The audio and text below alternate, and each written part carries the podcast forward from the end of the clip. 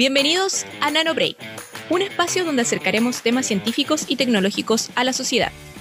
Queremos ser un medio para estimular el interés y la discusión en torno a los aspectos más contingentes de la disciplina de la computación. Conversaremos sobre investigaciones, iniciativas, artículos científicos, periodísticos y tendremos diversas entrevistas. Somos el Departamento de Ciencias de la Computación de la Facultad de Ciencias Físicas y Matemáticas de la Universidad de Chile y este es nuestro podcast.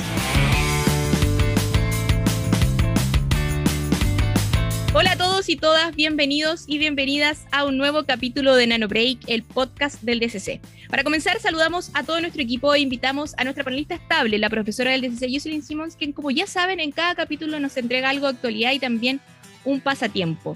Hola Jocelyn, ¿cómo estás? Hoy te recibimos en el patio de Nano Break que refleja ya el verano que se aproxima. Para quienes solo nos escuchan, les contamos que estamos en nuestra terraza donde eh, tenemos un carrito de jugo para hidratarnos, eh, una parrilla, también está eh, muchas plantitas, está bien veraniego, bien bonito. hola Jocelyn, ¿cómo estás? ¿Cómo te trata la vida? Y bienvenida a un nuevo capítulo de Nano Break. Hola, hola, aquí todo bien, ahí mirando ese nuevo fondo, entusiasmándome con el, el verano que viene.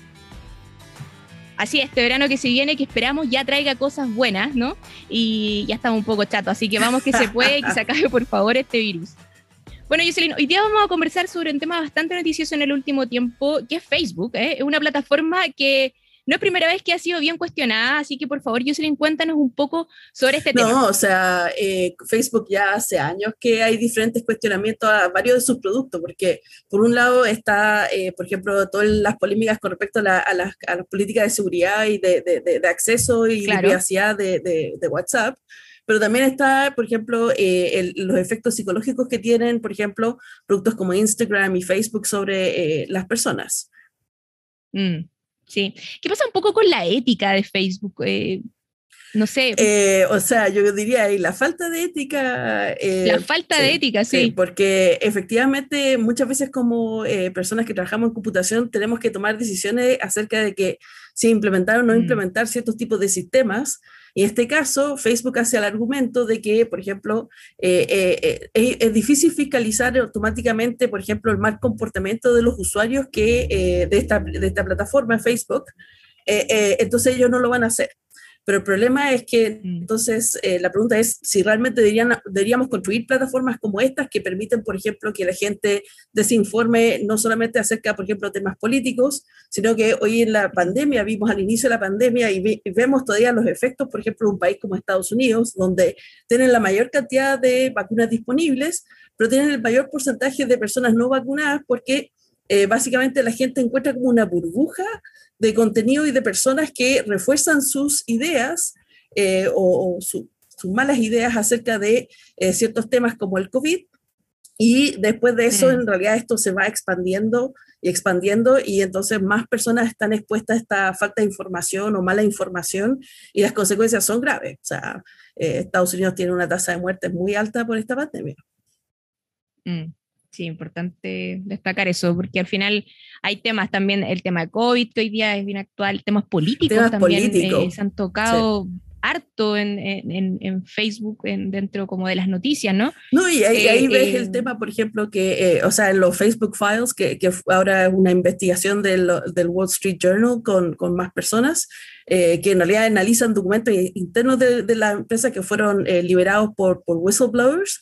Eh, personas que eh, expusieron, por ejemplo, documentos, memos internos, eh, que efectivamente hay, por ejemplo, herramientas para moderar contenidos de personas, pero que estas herramientas no las aplican, por ejemplo, a cuentas VIP, o sea, de, personas importantes o, políticos, porque ven que justamente esas personas les traen mucha atracción, mucha interacción de su gente con el sitio. Entonces, a fin de cuentas, toman una decisión comercial cuando en realidad debería haber una decisión ética por encima de esa decisión comercial de que en realidad eh, tener más usuarios, pero ¿a qué costa? Entonces, eh, realmente es súper preocupante lo que están haciendo como empresa. Sí, pero igual, y si tú lo analizas, por ejemplo, Facebook es una plataforma que no, no, no recuerdo bien el año en que nació finalmente, pero, pero hoy día hay mucha gente que se va, pero hay muchas personas que, que, que abren una cuenta de Facebook, eh, o sea, no ha bajado su popularidad, por así decirlo. O sea, lo que pasa es que han ido cambiando un poco el producto, porque inicialmente pensemos que cuando se abrió, tampoco me acuerdo el año exacto, eh, pero fue como justo después de que estuviera MySpace, que ya no existe, eh, y eh, ahí la atracción era que era solamente para universitarios de Estados Unidos. Entonces ahí tuvo su primer grupo de usuarios fuertes que llegaron, después fueron ampliando y cada vez más personas podían crear cuentas. Y yo creo que la cantidad de personas que activamente usan el sitio todavía en esa forma ha bajado, pero ha aumentado mucho los usuarios eh, de negocio, ¿ya? Porque piensa que para una persona que está operando una pyme, eh, pensar, por ejemplo, en cómo mostrar los productos, cómo contactar a gente, eh, e, eso es lo difícil hoy en día con una pyme digital, porque si lo vas a hacer todo a través de WhatsApp, que es otro punto de Facebook, pero eh, hacerlo todo en forma manual eh, te toma mucho tiempo. Entonces, Facebook mm. te permite justamente tener una tienda relativamente fácil. hoy en día hasta están elaborando servicios específicos, por ejemplo, para organizaciones religiosas, para que puedan hacer, por ejemplo, sus cultos a través de esto y además cobrarle a sus feligreses a través de la plataforma de marketplace que tienen. O sea, eh, proveen muchas mm. herramientas. ha aumentado el tipo de eh, los, usuarios de la plataforma en sí, pero ha cambiado un poco los tipos de usuarios que hoy tiene la plataforma. Claro. Claro, en su momento era como redes de contacto entre amigos, como para juntarse o buscar el amigo X que no habías visto hace mucho tiempo. Bueno, el 2004 se creó yo. ah, 2004. ya. sí, Como por ahí. Eh, sí, tengo una parte de pregunta. Eh, los productos de la compañía hoy día están dañando a los niños, se dice mucho. Eh, avivan, la, avivan un poco la, división y debilitan como un poco la democracia, finalmente. O sea, uno quiere que haya democracia digital, que la gente comparta ideas, pero si en realidad estas ideas que se están compartiendo en realidad es compartir eh, mala información, nosotros hemos visto, por ejemplo, como senadores y diputados de nuestra propia república han usado estas mismas plataformas, no necesariamente Facebook, pero también Twitter, eh, para comunicar mm. eh, ideas falsas y a sus seguidores que después se van expandiendo y después el problema es que la corrección a esos datos eh, no es tan noticioso y no se propaga tan fuertemente dentro de la red. Entonces, la noticia sabrosa, la noticia falsa, tiende a, eh, a expandirse mucho más rápido por estas redes sociales que la noticia correcta.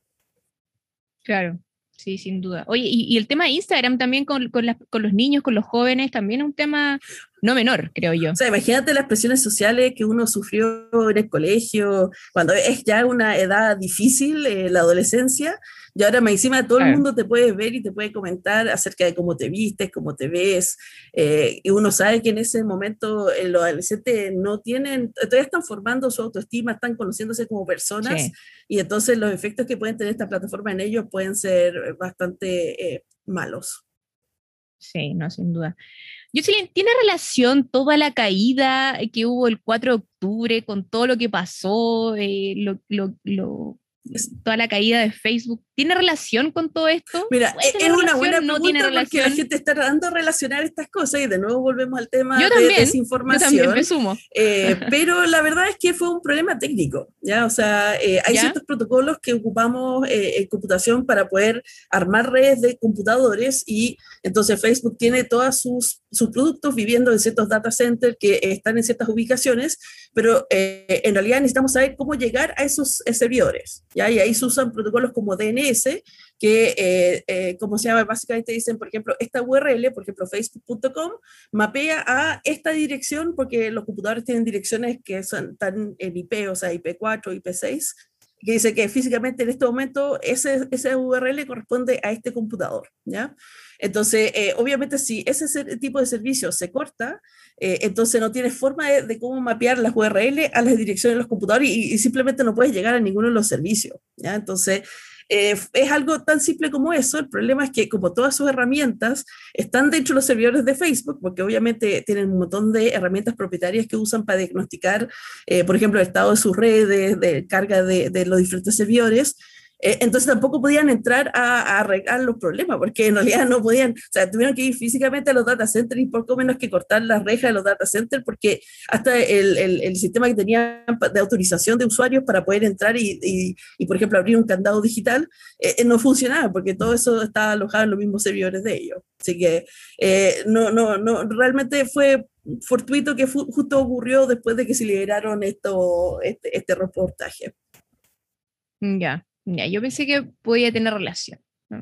Lo pensé, lo pensé por un Muchos lo han pensado. Oye, Jocelyn, eh, bueno, sin duda yo creo que Facebook va a seguir trayendo temas eh, candentes para poder conversar eh, en NanoBreak. sin duda es una red social que, que en algún momento yo creo que fue bien buena. Se fue a lo mejor un poco perdiendo un poco en, en, el transcurso del tiempo. Pero bueno, sin duda nos va a traer mucha información, yo creo, todavía. Así que vamos, sin duda vamos a hablar quizás otro día eh, del, mismo tema. Yo estoy pasando un poco al tema lúdico. Hoy día, ¿qué nos traes para mostrar, para pasar un poco el, rato? Creo que este capítulo va a estar estrenándose cerca de Halloween. Hoy día les traje un juego que es muy estilo de Halloween, que se llama el, Betrayal on, at the House on the Hill. O sea, como el, el Betrayal es como el, la traición, la traición en la casa de la colina. Entonces, el juego en realidad tiene como dos etapas. Entonces, todos partimos en la entrada de una casa. Ya esta es como la ficha inicial donde partimos todos, donde todos somos. Qué tenebrosa la casa. Somos hombrecitos. No, mira, básicamente hay una entrada de la casa y hay unas escaleras, porque en realidad es una casa de tres pisos. Entonces todos empezamos en, es como un juego de rol en realidad, entonces todos empezamos en la entrada de la casa con nuestros monitos, ahí se ven eh, los monitos, y eh, básicamente cada monito tiene una de estas fichas que dice, por ejemplo, tenemos cuatro diferentes habilidades, eh, que son, por ejemplo, la velocidad, eh, la fuerza con que podemos pegar, porque podemos usar armas en este juego, pero también el conocimiento que tenemos y nuestro nivel de sanidad, o sea, porque aquí van ocurriendo cosas, es una casa emputada, entonces van ocurriendo cosas que van afectando nuestra sanidad, ¿ya?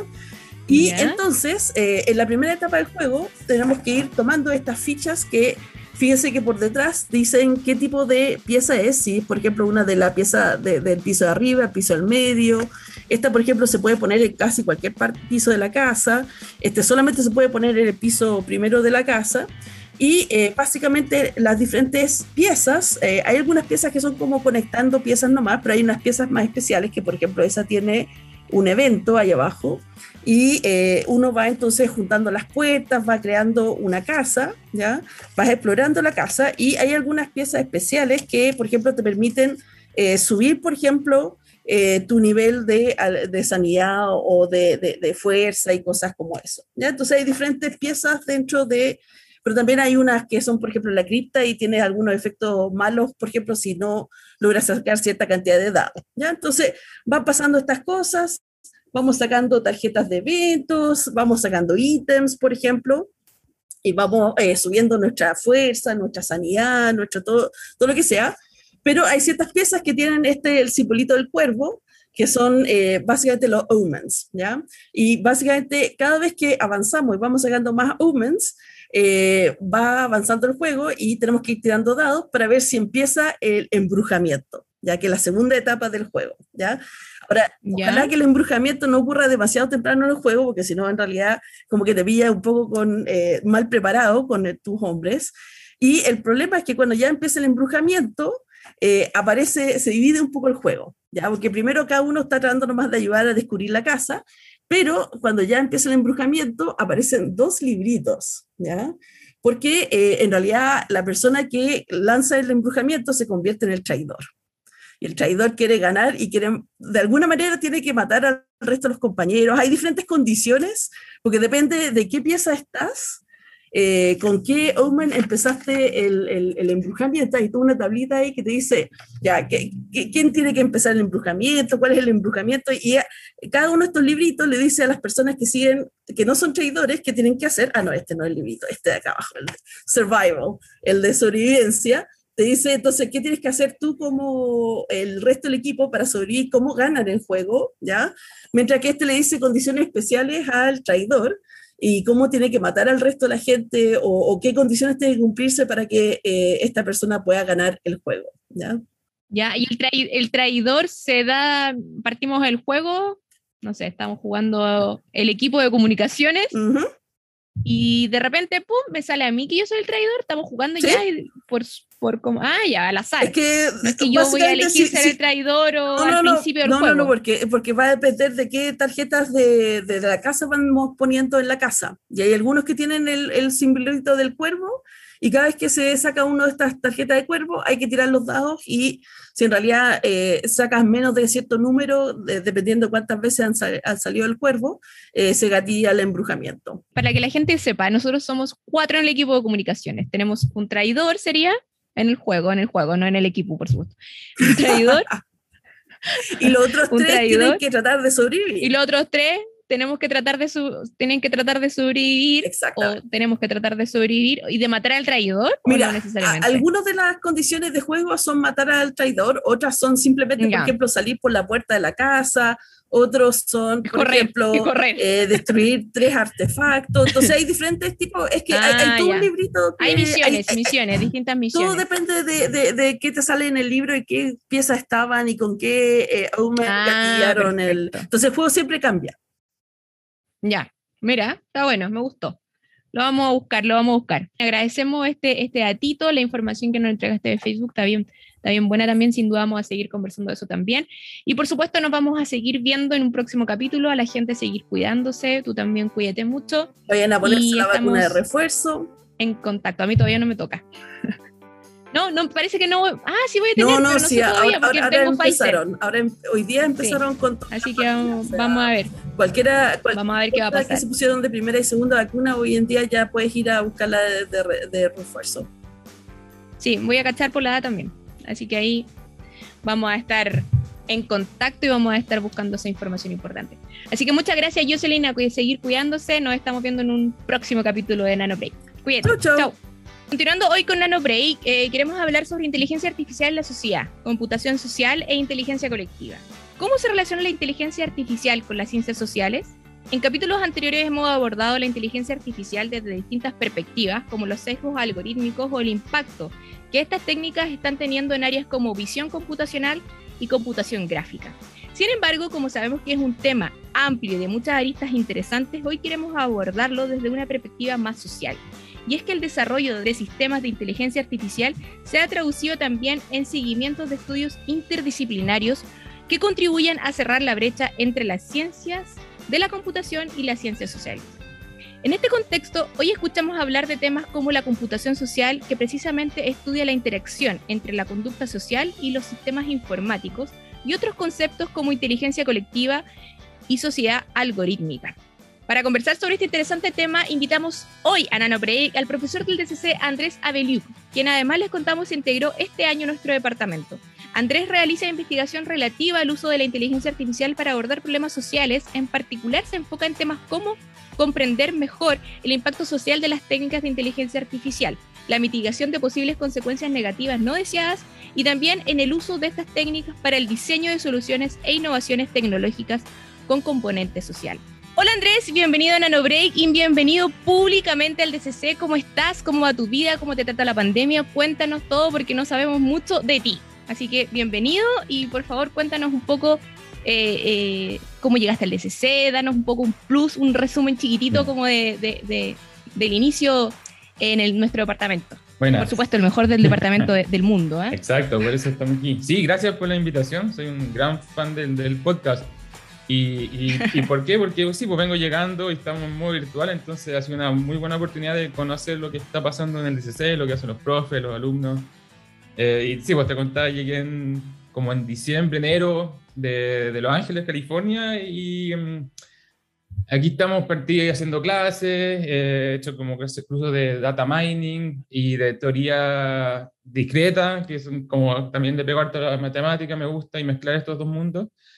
Y mm, que vamos a hablar hoy día. Y sí, pues te contaba, bueno, los fomes que en modo virtual es súper difícil conocer a la gente, eh, creando más conexiones. Hace poco vi como un, un paper, todo mi conocimiento viene de papers, y como que hablan cómo el modo virtual ha hecho que se han estancado como las redes sociales en, en, las empresas. Este era como un, estudio en Microsoft. O sea, como que se estancan no fomenta la colaboración, se, se siente eso, como que cuesta, y, yo te decía, soy un poco de ir a, molestar a la gente, a tocarle la puerta y hablar de lo que sea, siento que falta eso. Así que por eso aquí muy grato hacer esto y hablar. Llegaste en un momento que solo nos mandamos links, links para poder, para poder conectarnos, para poder tener reuniones, pero bueno, ya va a llegar un momento en que vamos a poder interactuar face to face, ¿no? Eh, así que de verdad, bienvenido Andrés, te deseamos la mejor de las suertes en, en, en, tu inicio del departamento y por supuesto eh, las puertas de comunicaciones siempre van a estar abiertas para que nos cuentes de proyectos, eh, historias de tu alumno, etcétera, etcétera. Bueno, para comenzar, en primer lugar, me gustaría que nos explicaras cómo se da esta interacción entre el desarrollo de técnicas de inteligencia artificial como, como con el estudio en las ciencias sociales. Ya, bueno, yo he tenido la, la suerte de, de poder, en, en, desde que partí el doctorado y todo, y trabajar con gente de distintas disciplinas, y me tocó mucho entonces acercarme a las ciencias sociales, trabajando con, con economistas, con psicólogos, eh, ciencias cognitivas, y entre otros. Entonces, eh, he tenido esa suerte de, de meterme a ese mundo interdisciplinario y, creo que, bueno, en particular como puntas con la inteligencia artificial se ve mucho ahora, porque lo vemos en, las aplicaciones, en la teoría, en que la ciencia de la computación como disciplina está cada vez más metida en el mundo humano y social, ¿cierto? Está desempeñando, toma decisiones importantes, eh, decisiones humanas en, una amplia gama de situaciones, desde eh, cosas como, bueno, no solo median las tecnologías, lo vimos, cómo nos comunicamos, como decía, incluso ahora estamos hablando a través de, tecnología, pero también están ahora cada vez más la inteligencia artificial trata de reemplazar al humano en toma de decisiones. Por ejemplo, que si yo un caso polémico que se ocupa algoritmos para predecir la probabilidad de, de, un, de alguien condenado a la cárcel de que vuelva a cometer un crimen. Y de acuerdo a esto, los jueces, por ejemplo, tomaban decisiones si sí o no lo van a liberar antes o no.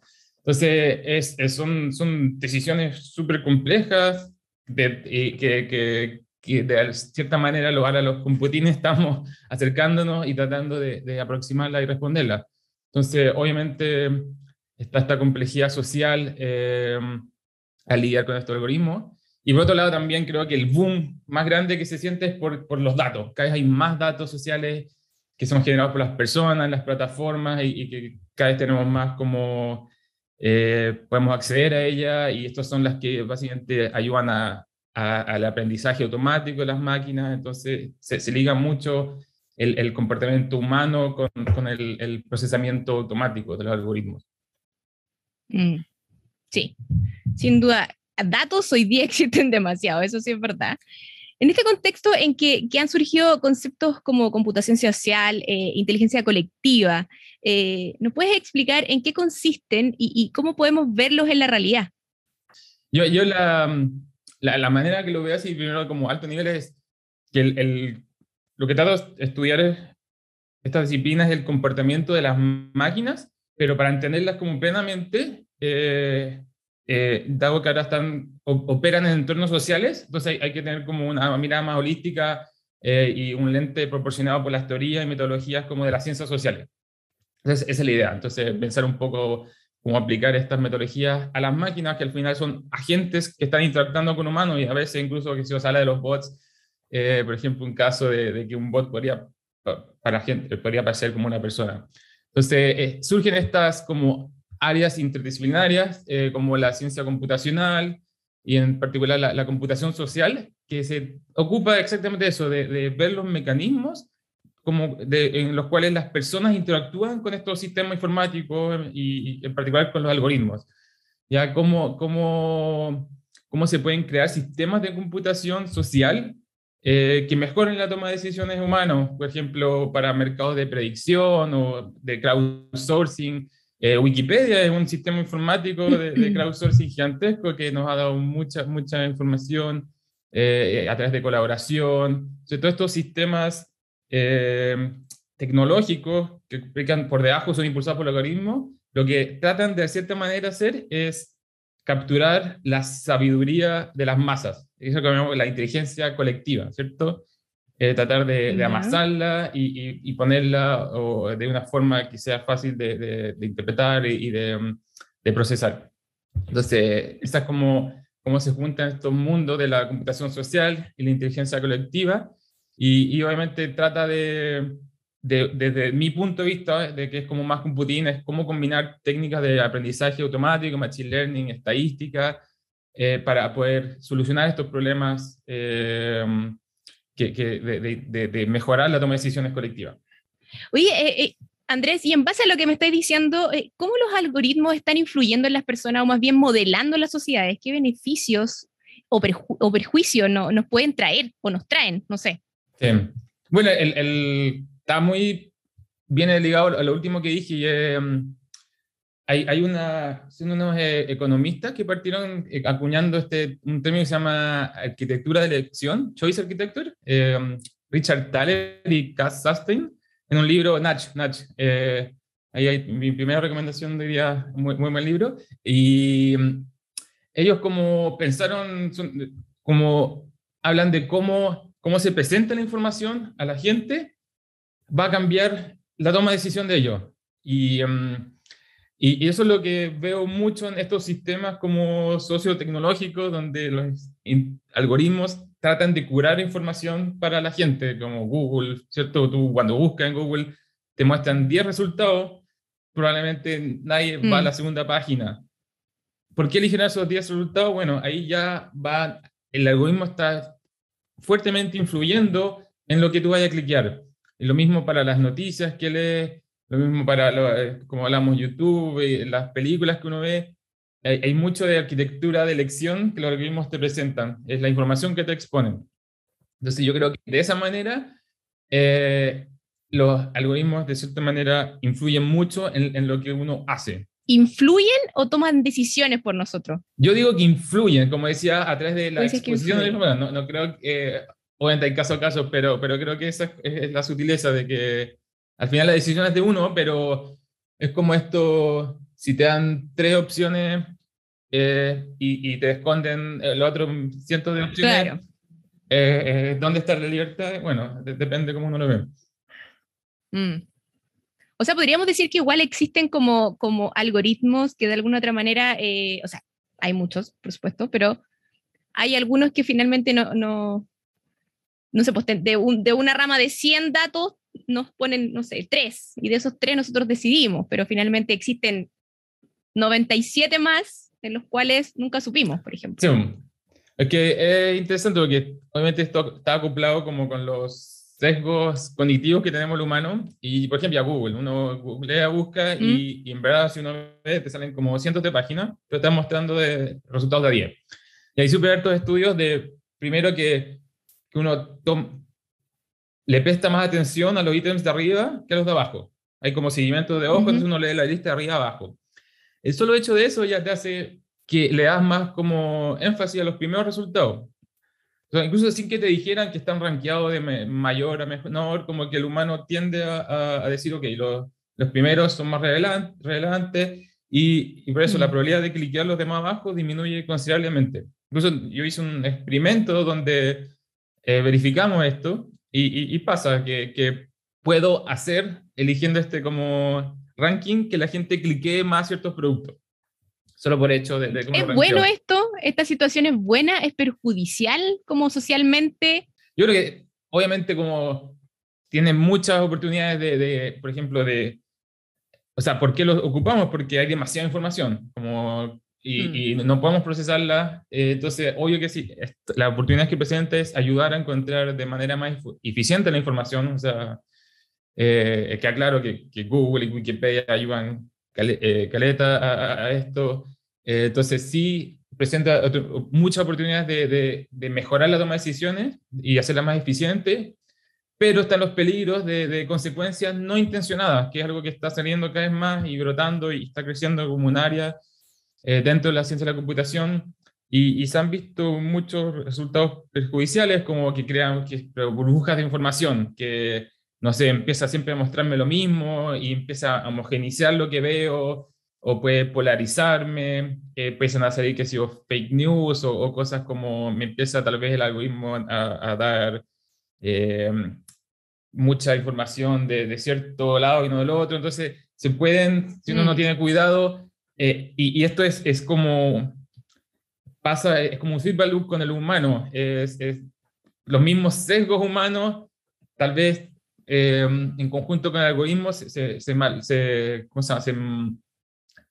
confluyen y, pueden amplificarse. Entonces, no es como que el algoritmo sea malo, sino que, que el, y eso es lo que trato de estudiar como holísticamente la computación social, que, que dentro del sistema, cuando están on the wild, pueden puede llevarse a, malos como outcomes. Hay, hay tema para analizar, creo yo, en, en, en, en, cuanto a lo social. Hay tantos, tantos temas que analizar. Eh, Andrés, tiene que ver tiene que ver con este concepto eh, que está surgiendo en las llamadas eh, sociedades algorítmicas. ¿Puede ser? Sí, e-, ese término me, me, gusta, lo leí hace poco, salió un, en Science o Nature, que son, bueno, son revistas muy, muy importantes, eh, interdisciplinarias o multidisciplinarias, y sacaron hace poco un, como todo un edición sobre Computational Social Science, que, que esta idea está la intersección y, varias perspectivas. Y en una hablan, sí, pues, de, de, esto que hablan de las, como la sociedad está influenciada gigantemente por el algoritmo. Y mm, sí, pues, o sea, yo, yo creo hacia allá vamos y ya estamos en, que la influencia de los algoritmos puede observarse en cómo consumimos información, productos culturales, películas, cómo interactuamos con los demás, o sea, eh, están los dating apps, Tinder, hasta cómo encontramos mm. parejas, influencian en escalas más tangibles en, en, en, muchos ámbitos de alto riesgo, en la salud, en la calificación crediticia, como decía también, incluso cómo se aplican en la ley. Entonces, eh, están los algoritmos aquí y, digo que presentan una oportunidad muy buena, pero hay que tener cuidado con, con estas como, eh, como em, estas formas inadvertidas o, mal, o no intencionadas de que se pueden producir o amplificar malos outcomes como desigualdades, los prejuicios existentes en la sociedad, mm. eh, incluso introducir nuevos sesgos. creo que un ejemplo muy bueno es como en el lenguaje natural, que creo que hablaste con Felipe en otros capítulos, pero sí, pues como el lenguaje natural, el procesamiento del lenguaje natural ocupa datos eh, que se han salido como bots que aprenden a ser racistas, porque las mismas personas crean esto. Entonces, es un área naciente de entender cómo los sesgos humanos en los datos pueden amplificar los algoritmos que introducimos y, y, y al revés también. Eh, Andrés, cuéntanos un poco más de tu trabajo de investigación en estos temas, tanto como hoy día como en el DCC, lo que, estás, lo que compartiste, lo que estás haciendo, no sé, y, y como otras iniciativas en las que has participado. Sabemos que fuiste investigador del MIT en el Media Lab y en el Instituto de Ciencias de la Información de la Universidad Southern California. Sí.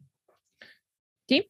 Bueno, sí, como en esta intersección que se le llama como ciencia computacional ciencia social computacional. Eh, destaco, por ejemplo, en, MIT cuando entré estaban haciendo eh, lo que llaman una encuesta de Moral Machine. Eh, interesante, trataba de um, un poco hacer cuestionamientos como morales sobre, y éticos sobre los autos autónomos.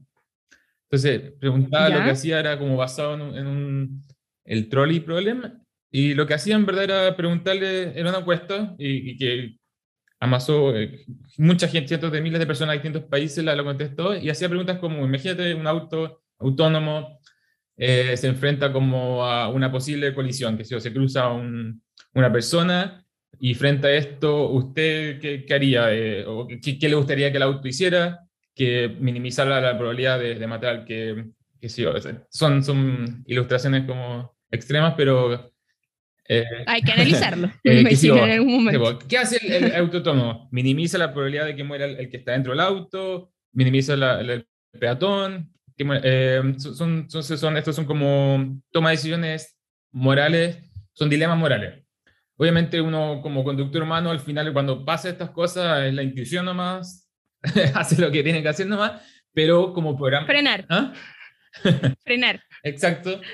O tal vez esquivar, no sé, uno no sé pero ahora, con autos autónomos que, que se vienen, sí o sí, yo creo, por el futuro, no sé cuándo, eh, hay que programar, hay que, hay que pensar, bueno, estas decisiones morales, cómo las vamos a, a, programar, cómo se van a tomar, cómo, cómo, cómo, cómo, como sociedad vamos a adoptar una u otra forma. Un, un proyecto que me gusta, que trabajé con un psicólogo, eh, él es un, ¿cómo se llama? Un trabaja mucho en, toma de decisiones humanas, entonces lo, lo que fuimos, eh, eh, queríamos ver es cómo los sesgos humanos interactúan con, con, la, con, con, los pronósticos que hacen al ver los modelos algorítmicos. ¿Ya? Y esto es interesante porque hay, hay como también un nuevo área y un, uno, un paper que salió que, que creó mucho eh, atención, era de, se llama aversión a los algoritmos. Que la gente eh, le, como que es aversa a tomar, a, a, pescar los, algoritmos. Y, era, eh, la idea es como, imagínate un auto autónomo, tú, tú crees que es, como, es perfecto, las máquinas son, son sus objetivos y todo, ¿y qué pasa cuando lo ves, cuando chocan? Entonces, cuando la gente ve que, que un auto choca autónoma, nunca, como que es averso a subirse, le da miedo. Rechaza el auto, por ¿Ah? supuesto. Exacto, te haría mucho Lo rechaza inmediatamente. rechaza. Sí, seguro. Pero todos los días eh, las personas se mueren en accidentes de, de auto, o sea, una de las principales causas de, de, muerte. Y sin embargo, eh, por alguna razón juzgamos a los algoritmos con una vara mucho más alta. Entonces, esa es como, vemos rara un algoritmo y ya lo descartamos totalmente, pero los humanos podemos ser mucho peores eh, y aún así, entonces esa como falacia de, de eh, se ve mucho. Y, y, uno dice, errar es humano, errar es humano, no, dice uno. Esa cosa, errar es humano, pero al parecer errar no es, no es de los algoritmos, pero hay que entender que los claro. algoritmos son creados al final por, por, por, humanos también. Sí, pues es verdad. Y, es verdad. ¿Y en el DCC? ¿Y en el DCC hoy día qué estás haciendo? Bueno, Para que la gente sepa, sí. por ejemplo. El DCC, bueno, el, el, un área que, que, he estado tratando de también de, de um, desarrollar y que para mí es un poco nueva, pero me he estado acercando al procesamiento del lenguaje natural y, y uh -huh. más que nada aplicarlo a, a todas estas problemáticas uh, sociales y estamos creando muchos con contesistas, eh, creando como herramientas, yo veo como una, una de las cosas de Computational Social Science es crear así como el, como el telescopio ayuda a la astronomía, nosotros también creamos herramientas computacionales que ayuden, por ejemplo, a, a la, las ciencias sociales. Entonces, también estamos creando estos instrumentos y estamos enfocados mucho en, en, en, en, tratar de medir, por ejemplo, los sesgos en los medios de comunicación, tratar de medir los sesgos que introducen los sistemas de recomendación en, en las redes sociales. Estamos creando todos estos tipos de, de, de herramientas. Eh, uno interesante es, es, también es poder analizar a través del lenguaje la, la, la complejidad con que se abarcan ciertos temas. Mira, sí, más rato vamos a entrevistar a uno de tus alumnos, a José Cordero, quien está haciendo un trabajo con Twitter, pero ahí no vamos a adelantar mucho, pero, pero está bien interesante el tema también relacionado a los, a los constituyentes eh, de, de, hoy. Eh, Andrés, ¿cuáles crees que son los eh, principales desafíos que, aborda, eh, que se abordan en esta área eh, interdisciplinaria, especialmente por parte de los científicos de la computación que hoy están dedicados a estudiar entre este cruce de, de la ciencia de la computación y las ciencias sociales? Yo, a modo más personal, eh, creo que uh -huh. los grandes desafíos de, de interdisciplinarios son, eh, son esencialmente como crear esta colaboración entre científicos de distintas áreas. Estaba, estaba leyendo, por ejemplo, que, que se da que eh, físicamente los departamentos de, de computación o de ingeniería y de ciencias sociales siempre son los más distantes en los campus y nosotros, bueno, en la Chile ni le digo qué tan distantes somos porque ya estamos en el mismo campus. Entonces, y eso igual revela cosas que, que, que, son muy distantes. Entonces, creo que es un desafío que cuesta mucho romper, es, es encontrarse, eh, eh, tener un idioma común. Entonces, creo que al menos para los, eh, en términos de educación y para los nuevos ingenieros, creo que falta, y que está, bueno, está surgiendo esta de, de a los computines también enseñarles un poco más de, de um, el, el, idioma de ciencias sociales, los ciencias sociales también el, un poco el idioma de computacional para poder interactuar. Eh, creo que eso es muy importante para cerrar las brechas. Y, y, el, otro, el otro desafío también que mencioné anterior es el de los datos. Eh, creo que en muchos mm. de los eh, avances que estamos haciendo es por los datos, entonces también en la academia, en, en el artículo que escribí en, en, el BITS, en la revista BITS, por ejemplo, ahí habla un poco de grandes adelantos de la, de la inteligencia artificial son porque se han democratizado los datos, se han hecho públicos y, y, eso permite que la ciencia avance.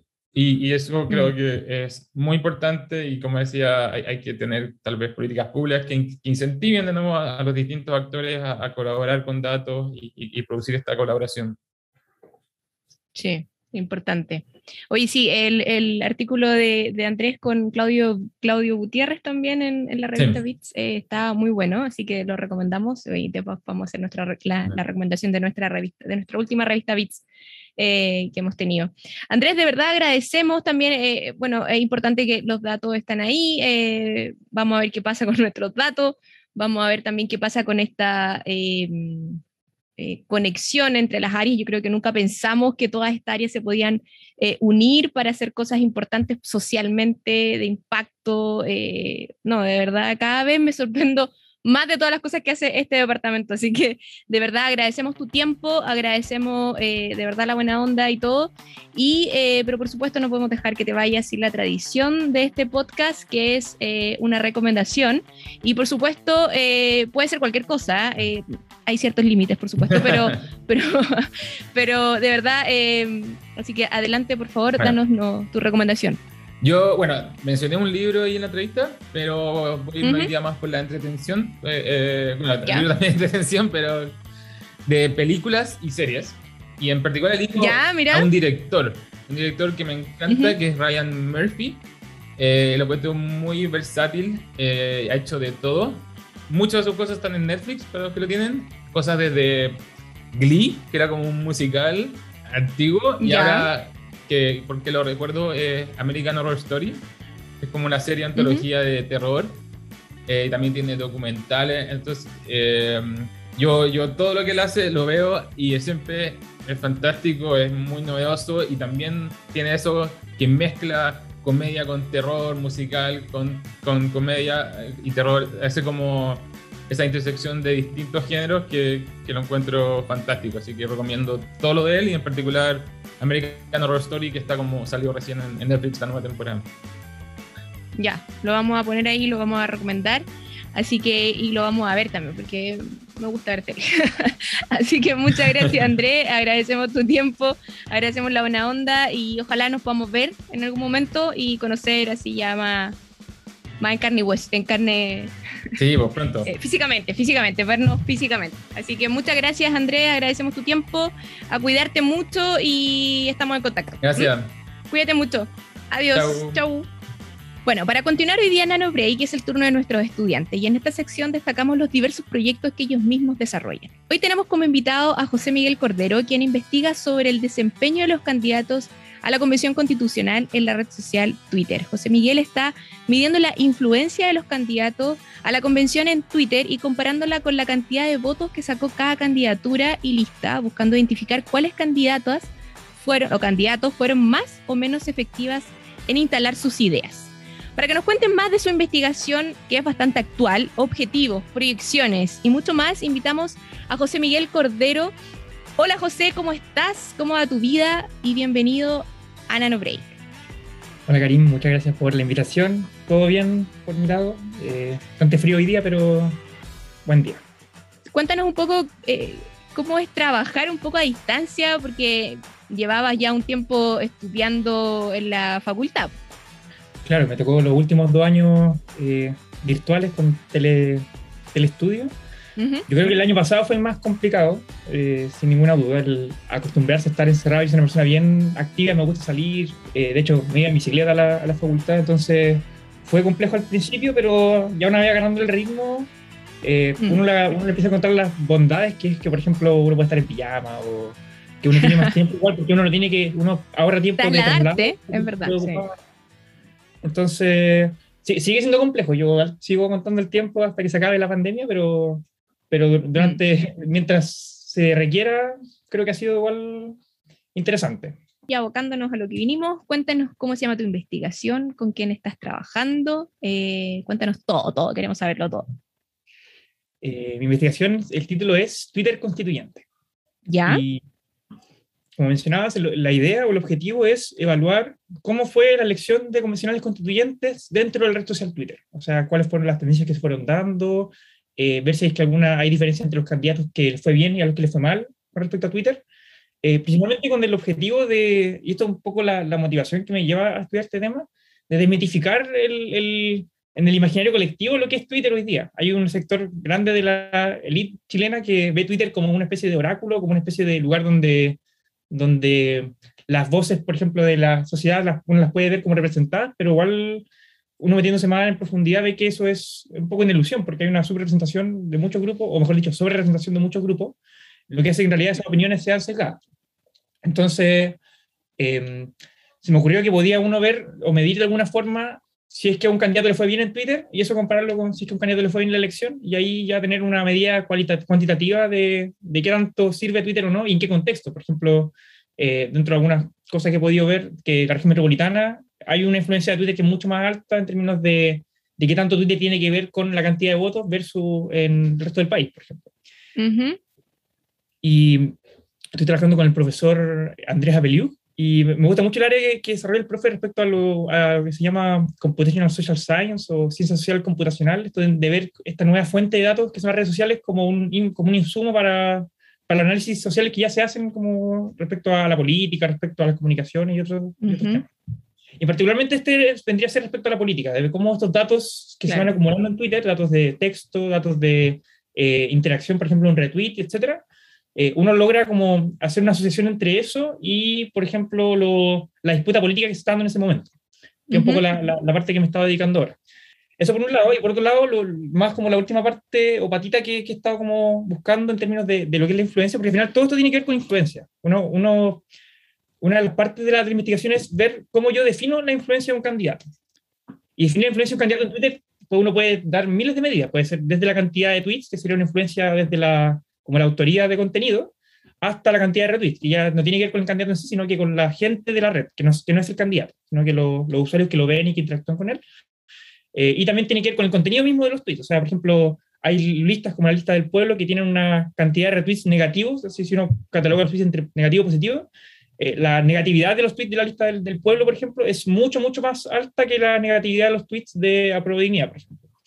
Eso también, eso es lo, al final como que ir juntando esas patas, van dando un poco una, una, visión de qué tan influyente es cada uno de los candidatos o cada uno de, la, de los pactos como en, toda esa esfera, desde como el, interacción con el público hasta el contenido que ellos sacan. Oye, y, y, esta herramienta, o sea, esto que estás midiendo, ¿para qué podría servir? Podría servir socialmente finalmente las preocupaciones principales, o para, para lo que está jugando hoy día a nivel internacional, es para, principalmente para medir la influencia de eh, países extranjeros en elecciones de otros países, que fue un poco lo que pasó en Estados Unidos en la última elección, que había, se acusaba que Rusia había interferido con eh, bots y con tipos de tácticas de desinformación en Twitter para buscar construir realidades que no eran. Entonces eso hacía que ciertos candidatos se inflaran o que se inflaran ciertos como disputas políticas en ciertos estados de Estados Unidos y eso después llevaba a que gente no iba a votar y eso después influía en la elección. Entonces, estos análisis sirven un poco también para, si uno quisiera hacer esa detección de, como del saneamiento democrático de un país, sobre todo porque Twitter aparte es un lugar donde la gente es muy buena para pelear, y de repente uno se pregunta si esa pelea, realmente eh, Chile está tan polarizado o no. Y al menos mi opinión y lo que he visto en los datos es que no es tan así. O sea, realmente es como una elite que se comporta de otra manera y hay que ver ese comportamiento, cómo influye en el comportamiento ya más institucional de los votos y todo. Eso es un, un tema. Y otro tema es ya más como general de analizar las redes es entender lo que la gente está diciendo. Yo creo que eso es algo súper difícil, como traducir toda esta masa de información a como, por ejemplo, no sé, pues, la gente cuando fue a votar quería eh, mejor salud, más educación, o estaba como votando en una como forma crítica al sistema actual. Por ejemplo, y eso los tweets negativos dan, dan cuenta de eso. Si uno ve el contenido de los tweets negativos de la lista del pueblo, por ejemplo, tienen muy asociado el tema del, de, la, de, la, constitución como algo negativo, como algo que hay que cambiar, que tiene que ver con el proceso en sí. Eh, y hay una última batida ya que tiene que ver con, con analizar, eh, por ejemplo, los reclamos ciudadanos, que es una forma de conectar un poco a la ciudadanía también con, de conectarse con la ciudadanía. Por ejemplo, yo pensaba que si instituciones públicas hoy día hicieran un análisis de redes sociales más acabado, o, si, o se introdujeran más, sería muy positivo. Yo creo, por ejemplo, que está haciendo Contraloría hoy día con meterse de lleno con un personaje y poder interactuar directamente con la ciudadanía, ha sido súper bueno porque acerca a la gente también a esas instituciones que hoy día se ven como un poco lejanas o anquilosadas. Así que creo que igual es un análisis que tiene como hartas potencialidades dentro de sus límites, que son la gente que participa de esos espacios, que sabemos que son una gente que tiene cierto sesgo y que, y no representan la mayoría del país. Sí, está interesante, ¿no? Además que Twitter es, una red social donde la gente se comunica súper rápido, es como súper instantánea, entonces como que podéis tener harto eh, información. Eh, oye, José Miguel, ¿y han, tenido, tienes algún resultado de esto?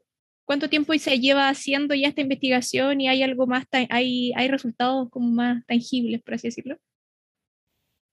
Sí, es buena esa pregunta porque tengo, he calculado algunos resultados que son, que básicamente me, han llevado a concluir que no hay mucha relación entre Twitter y, y las votaciones, lo cual es como un poco triste porque un poco yo, que yo quiero encontrar un patrón todavía que, que sí me dé alguna relación. Pero un poco si no los estudios que han, que aquí en Chile han analizado elecciones del 2017, del 2013, también dicen lo mismo, dicen como en realidad no se puede hacer una correlación entre ambas cosas porque uno ve candidatos con mucha cantidad de retweets que sacan muy poca votación y viceversa.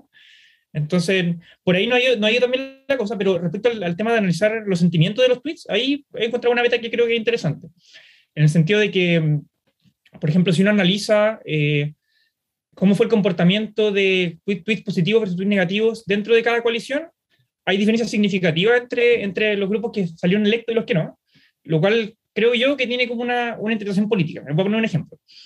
Eh, Si uno toma los constituyentes de Chile Vamos, que salieron electos y toma los que no salieron electos y uno calcula el porcentaje de tweets negativos como de ambos grupos en promedio, los constituyentes de Chile Vamos que salieron electos eran, tenían un mensaje más negativo que los que no salieron electos. Y, esa, y esta es la única coalición donde pasa eso, porque en todas las otras coaliciones, generalmente el grupo como más negativo era el que no salía electo, y la gente más, más positiva era la que, la que salía electo. Y yo creo que eso y un poco estaba buscando un poco la, la, explicación más desde el punto de vista de los mensajes que se están dando. Uno lo, construido completamente, pero creo yo que tiene que ver con que, eh, dado el proceso constituyente y dado la posición en la que estaba Chile Vamos antes del proceso, respecto al rechazo y un poco la, la el, tan como en el carril contrario, el, como el pararse desde la crítica llevó que a un resultado electoral más favorable versus como la gente que estaba en una posición más positiva frente al proceso. En el caso de Chile Vamos en particular, que tenía ese problema, porque había estado con el, con el rechazo y tenía que ver cómo solo lo encausaba en esta elección. A mí originalmente me, hubiese gustado llegar a un resultado del tipo, no sé, pues Twitter afecta en X% por ciento la cantidad de votación, que es algo que estudios que se han hecho a nivel como internacional, pero lamentablemente eso es súper difícil, es súper difícil como lograr medir un impacto de Twitter, porque si uno quisiera medir cuánto afecta a Twitter, eh, igual, al igual que las vacunas, por ejemplo, uno tiene que tomar como un grupo que tiene Twitter y otro que no tiene Twitter y después comparar como, como si es que hay una diferencia en, en la media de ambos grupos.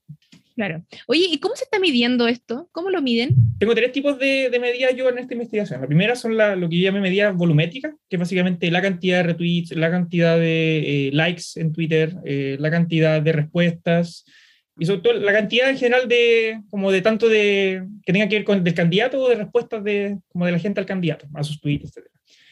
Eso son las medidas volumétricas. Después ya, y bueno, esas son como individuales de cada candidato. En realidad, la medida volumétrica del candidato A no afecta al candidato B. Pero después tengo las otras medidas que, son, que también he estado trabajando, que son las medidas de centralidad, que básicamente, si es que yo tengo una red o una, un grafo tengo un, donde tengo unidos a los candidatos en torno a quién retuiteó a quién, yo puedo calcular, de acuerdo a, algunos algoritmos, como cuáles son los candidatos que están más centrales en esa red. Y ahí hay varias métricas como interesantes que, que, se pueden ocupar, pero la más conocida es la que se llama PageRank, que tiene que ver también con el, que es, similar a la métrica que se ocupa para ver la, importancia de las páginas web también, que básicamente es que un candidato al que le llegan muchos muchos links, que básicamente en mi investigación sería un candidato que es muy retuiteado, muy retuiteado eh, tiene mayor puntaje, pero es importante que, por ejemplo, si yo soy un candidato y alguien me retuitea un millón de veces, ok, bueno, eso me va a dar cierto nivel de importancia, pero mucho más importante si yo soy un candidato y me retuitean 10 personas 100 veces, por ejemplo. Porque ahí mi mensaje va a llegar mucho más, mucho más como anchamente. Entonces, esa métrica nos permite dar cuenta un poco de eso. Dar cuenta, por ejemplo, de qué tan central soy yo en la conversación o de qué tan eh, en el medio entre, por ejemplo, dos grupos estoy. Eh, y bueno, igual, ah, de nuevo, como que hay candidatos que son muy centrales, pero que igual después no se, no se refleja en voto. Pero sí es una medida que uno puede como ocupar. Y ya después la el tercer tipo de medidas son las que tienen que ver con la positividad o negatividad. Y eso fue básicamente como yo tomar los mensajes que hicieron los candidatos y para cada uno de ellos usando eh, técnicas de procesamiento de lenguaje natural, de redes neuronales, ver si es que el tweet era positivo o negativo, y después me quedaba como solamente con lo positivo o negativo, y eso me daba una tendencia de como de cómo, estaba la conversación. o sea, de que en cierto momento la conversación era muy negativa o de otro momento era más positiva, había pics de negatividad que, que llegaban en momentos como claves del, de la elección, por ejemplo, el tema del tercer retiro, que fue durante la, la campaña eh, de constituyente, que fue súper importante en términos de la conversación que se fue dando. Eh, y eso es la, principal medida que he ocupado hasta el momento. Como... No, pero está súper choro el tema, está súper eh, interesante, eh, al clavo hoy día, eh, ¿cómo se dice? Actual. José Miguel, y por supuesto, no podemos dejar que te vayas sin la tradición. Entréganos la recomendación que nos trajiste hoy día. A ver, cuéntanos, ¿qué nos trajiste? Ya, yo tenía dos ideas, pero ¿Ya? llegué y vi que estaban hablando de juego, dije, ya, igual un juego Porque la parte lúdica, esa es la parte lúdica que tenemos en sí. este podcast. Si no, es que aparte como que me ha pasado que por estar igual tanto tiempo en el encierro y todo, que empezaba igual a jugar harto. Yo cuando chico jugaba harto juegos de computador y todo, y después lo abandoné, y ahora dije ya, volvamos con algo. Uh -huh. Y me gustan harto los shooters a mí, ya. medio bonitos con pistola. Y estado jugando uno hace bastante tiempo, sobre todo con la pandemia, que se llama Krunker. Uh -huh. con K. Es básicamente un, un, juego en el cual hay, hay hartos como monitos, y uno es uno de esos monitos en primera persona, y uno tiene una, no sé, una 20, 20 armas de las cuales uno puede elegir, y básicamente matarse entre, entre los monitos. Es un poco un, similar a, a, lo que a la gente le gusta el juego, es similar a Unreal Tournament y juegos como en el cual uno tiene como partidas muy rápidas de 2-3 minutos y el objetivo, por ejemplo, ¿quién es Deathmatch? Mata más. Mata, claro. O también captura ah. la bandera, están todas esas modalidades disponibles. Así que Cranker, y lo, yo creo lo mejor de todo, porque para la gente que ocupa Linux o, o Mac, de repente cuesta instalar los juegos, y este juego se juega en el navegador. O sea, uno se mete a, ahí a Chrome. Ah, no hay que descargarlo ya, perfecto. Krunker.io y uno lo puede jugar al tiro. Entonces yo estoy en cualquier lado, de repente me pongo. Está bien, está bien. Interesante pasatiempo. Bueno, José Miguel, eh, agradecemos tu tiempo. Vamos a poner ese jueguito ahí para que la gente lo busque y lo, lo explore un poco más. Así que de verdad agradecemos tu tiempo, una investigación que sin duda teníamos que analizar en NanoBreak, así que agradecemos de verdad que nos vengas a contar esta información que está súper buena. Y pucha, seguir cuidándote, estamos en contacto. Cualquier cosa que nos quieras contar, avances de esta investigación, cualquier cosa que pueda, sabrosa que puedas contarnos, eh, las puertas de NanoBreak eh, van a estar abiertas para que nos vengas a contar todo. Así que de verdad agradecemos mucho y pucha, cuidarse. Pues. Sí, cuidándose. Bueno, muchas gracias, Karin, y muchas gracias a todos los, nuestros auditores. que sigan escuchando este tremendo podcast que está haciendo el Eso, gracias. Cuídate, nos vemos. Chau. Antes de cerrar este capítulo, queremos recomendar de nuestra nueva revista Bit de Ciencias, que tiene como tema central eh, inteligencia artificial, el artículo hacia una política chilena de inteligencia artificial, nacida en contexto de pandemia, escrito por Andrea Rodríguez, quien es integrante de la Comisión Asesora para la Política Nacional de Inteligencia Artificial, vicerrectora de investigación y profesora titular del Departamento de Ingeniería Informática y Ciencias de la Computación de la Universidad de Concepción. Este artículo describe los lineamientos generales de la creación de la política chilena de inteligencia artificial. Cabe destacar que la publicación de este documento se realizó el pasado 28 de octubre y reúne cerca de 70 acciones prioritarias y 185 iniciativas con impacto en ámbitos sociales, económicos y en la formación de talentos, contemplando así una inversión pública de 26 mil millones de pesos. Sin duda, un artículo bastante interesante y que debemos considerar para el futuro. Recuerda que la revista Bit de Ciencia la pueden descargar en www.dcc.uchile.cl slash bit ciencias. También hoy queremos invitarlos e invitarlas a la Semana de Redes que se está desarrollando esta semana, evento organizado por el CATCC, es donde hay distintas charlas eh, que las pueden ver en nuestro canal de YouTube si es que no las han visto. Quedan dos charlas precisamente hoy eh, a las 15 horas eh, se va a desarrollar la charla Una breve historia de Internet y la web con el profesor del DCC Aidan Hogan eh, y mañana a las 17 horas Ciberseguridad, redes e Internet, una relación complicada con Eduardo Riveros, ex estudiante de nuestro departamento. Bueno, ahora sí que cerramos y les recordamos, como siempre, que estamos en todas las redes sociales como DCC Chile, donde podrán conocer todo lo que hacemos como departamento, el trabajo de nuestras académicas y nuestros académicos, y por supuesto el trabajo que realizan nuestras y nuestros estudiantes. Bueno, nuevamente a nombre de todo el equipo de NanoBreak les agradecemos a todos y todas y nos vemos en un próximo capítulo que pronto estaremos anunciando. NanoBreak, un espacio para todos y todas. Chau.